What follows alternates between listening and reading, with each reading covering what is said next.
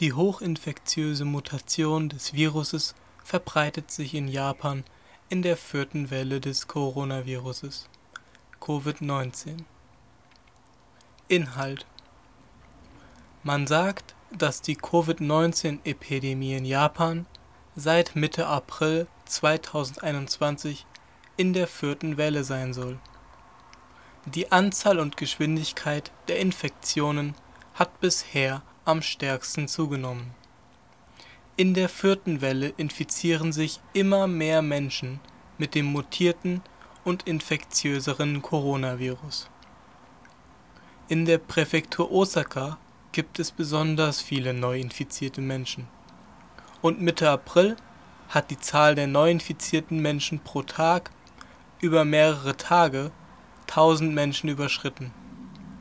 Ein genauerer Blick auf die Testdaten an drei aufeinanderfolgenden Tagen ergab, dass etwa 80 Prozent der getesteten Personen mit dem mutierten Virus infiziert waren.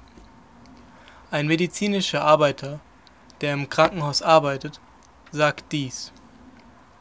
Patienten in der vierten Welle bleiben drei bis vier Tage oder länger als frühere Patienten im Krankenhaus. Die Zahl der Menschen, die plötzlich schwer krank werden, steigt nicht nur für ältere Menschen, sondern auch für junge Menschen und Menschen ohne Krankheit. In einem Krankenhaus in Osaka waren mehr als die Hälfte der Menschen, die schwer krank waren und an einem Beatmungsgerät angeschlossen waren, jünger als 50 Jahre. Auch in anderen Teilen Japans nimmt die Anzahl der mit dem mutierten Virus infizierten Personen allmählich zu. Alle Viren ändern sich im Laufe der Zeit und weisen viele unterschiedliche Eigenschaften auf.